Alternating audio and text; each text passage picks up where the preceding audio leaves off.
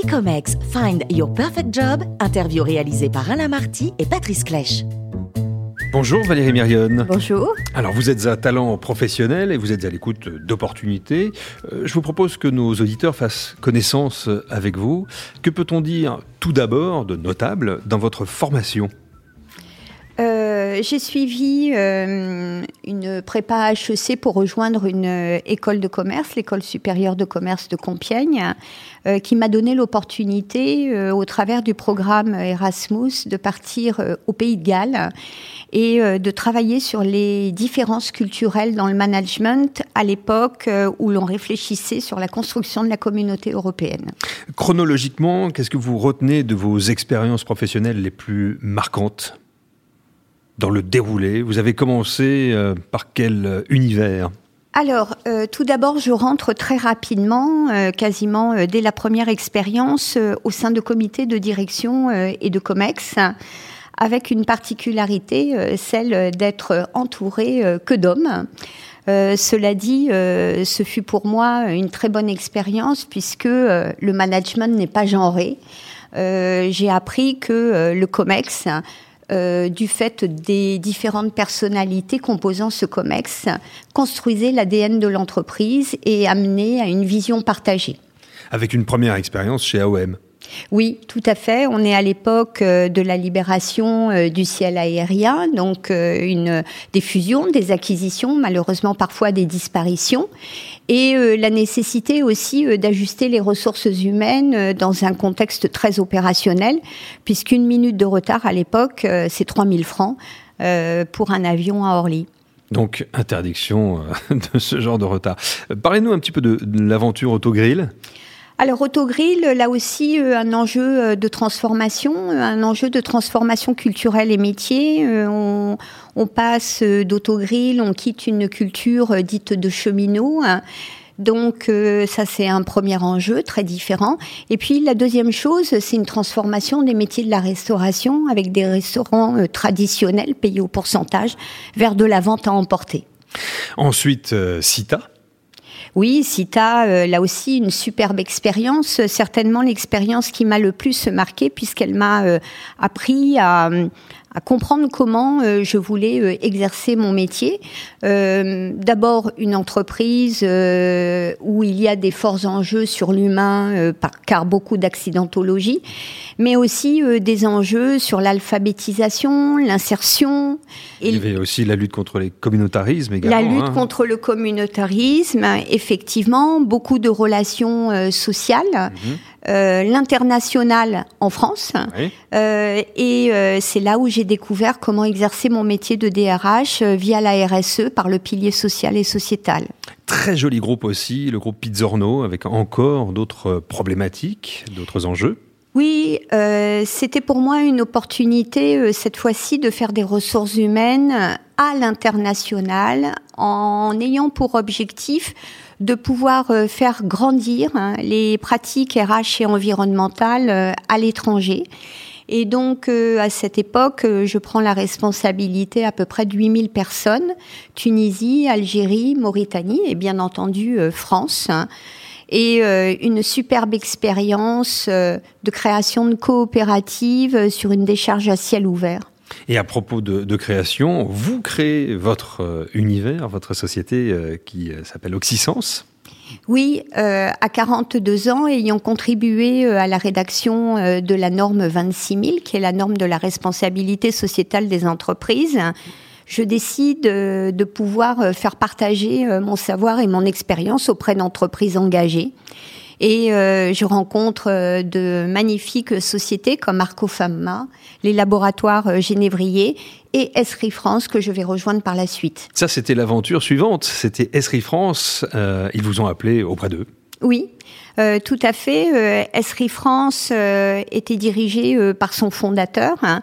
C'est le leader mondial dans les systèmes d'information géographique, hein, ce qu'on appelle la cartographie numérique, et avec un enjeu sur des métiers en tension de pouvoir aligner les ressources humaines à la fois à la technologie vendue aux clients et à la fois répondre à ces nouvelles générations qui demandent un équilibre entre leur vie personnelle et leur vie professionnelle, et donc faut savoir les conserver.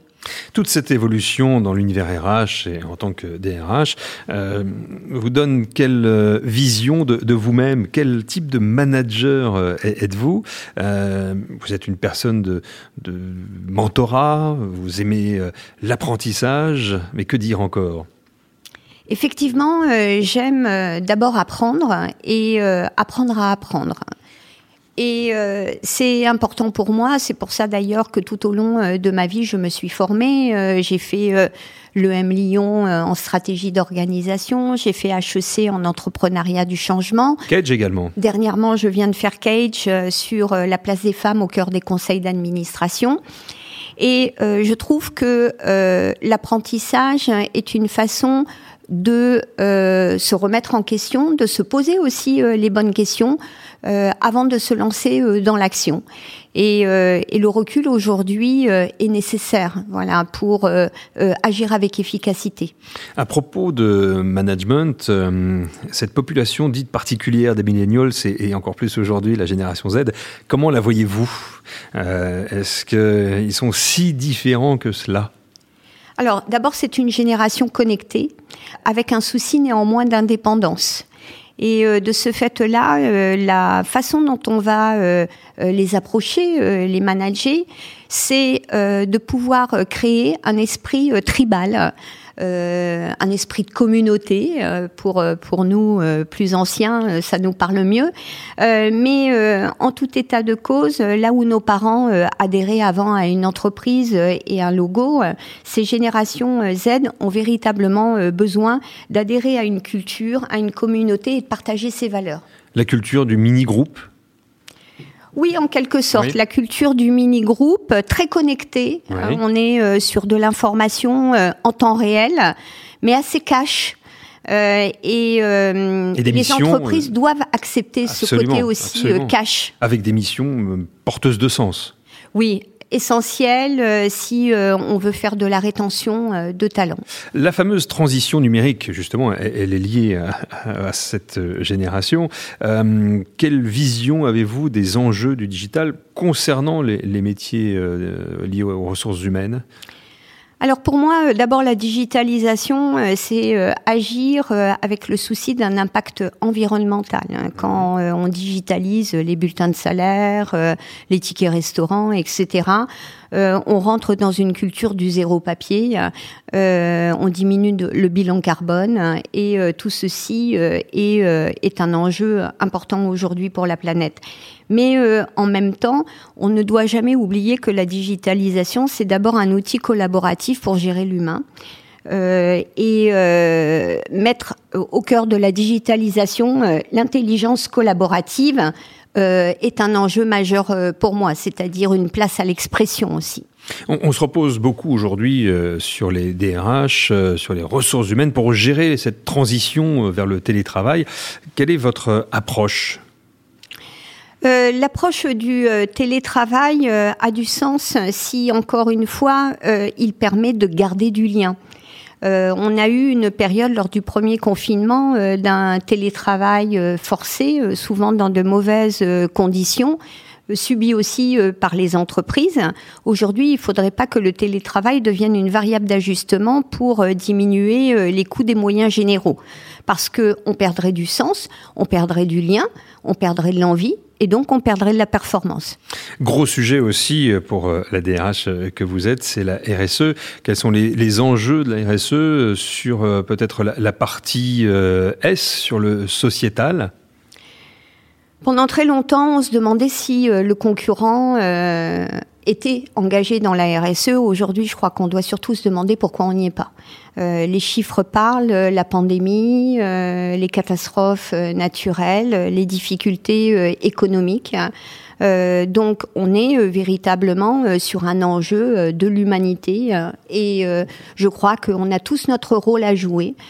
J'y suis engagée depuis plus de dix ans je vois plein d'acteurs et d'entreprises qui sont aussi engagés et pour moi c'est important. Et vous avez en plus, c'était beaucoup plus loin, vous avez lancé un, mouvement euh, très joli d'ailleurs qui s'appelle RSE, RSE étudiant. Euh, racontez-nous. En fait, j'ai été très marquée par la détresse de nos étudiants en France qui, nous, qui sont nos enfants, mais aussi notre avenir. Euh, rien qu'à voir le mouvement euh, étudiant euh, fantôme doit nous alerter sur notre responsabilité à ne pas les laisser de côté.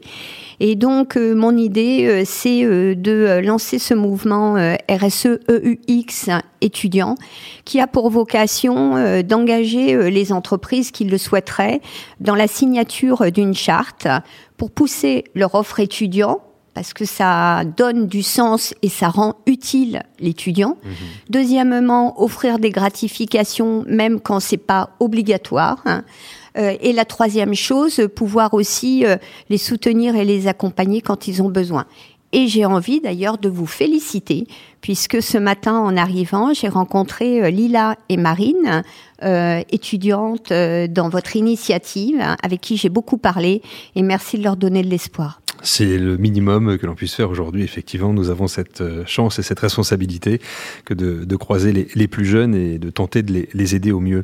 Pour mieux vous connaître, Valérie, euh, que dire de vos centres d'intérêt? Vous êtes euh, passionnée par les différences culturelles. Ça, c'est lié aussi à votre histoire personnelle oui, alors euh, effectivement, euh, je suis issue euh, d'une famille qui a beaucoup vécu et travaillé essentiellement d'ailleurs en Afrique, ce qui est toujours le cas pour certains d'entre eux. Et je trouve que l'humain a tout intérêt à cultiver ces différences sans forcément les opposer pour gagner euh, voilà, euh, gagner tout court euh, sur, sur tous les plans. D'ailleurs, je les citerai pas tous tellement ils sont nombreux. Alors aujourd'hui, donc, vous êtes à, l'écoute d'opportunités, de missions, mais quel secteur d'activité aurait votre préférence, bien sûr, sur la direction de ressources humaines? Oui, alors euh, bien entendu, euh, même si euh, j'ai plusieurs cordes à mon arc, en ayant été aussi directrice juridique et moyens généraux, mon cœur de métier, ce sont les ressources humaines. Et plus qu'un secteur d'activité, je recherche véritablement une entreprise dans lequel il y a une mission à accomplir. Euh, c'est la mission qui vous, qui vous passionne. Oui, c'est la mission et, et, les croyances et les fondements de cette entreprise aussi, euh, parce que euh, sans croyances et sans fondements, on n'avance pas. Plutôt sur des missions euh, ponctuelles, le CDI, quelle est votre, votre vision aujourd'hui de, de, ce type d'emploi que vous recherchez je, je, suis ouverte soit à une entreprise dans le cadre d'une mission longue, qui peut être un CDI, mais dans lequel il y a une vraie problématique, une vraie réflexion avec de la prospective euh, à l'intérieur aux enjeux de transformation. Euh, ou bien euh, du management de transition aussi. c'est tout à fait possible. En tout cas, si l'on veut en savoir davantage sur vous, Valérie, comment vous contacter, quelle adresse email ou compte LinkedIn? Alors Valérie Myrion euh, sur euh, mon compte LinkedIn et puis euh, sur mon adresse mail, c'est très simple, V comme Valérie, Myrion, M-I-2-R-I-O-N-E, outlook.fr. Merci Valérie de nous avoir si bien parlé de vous et de votre parcours et donc à très bientôt.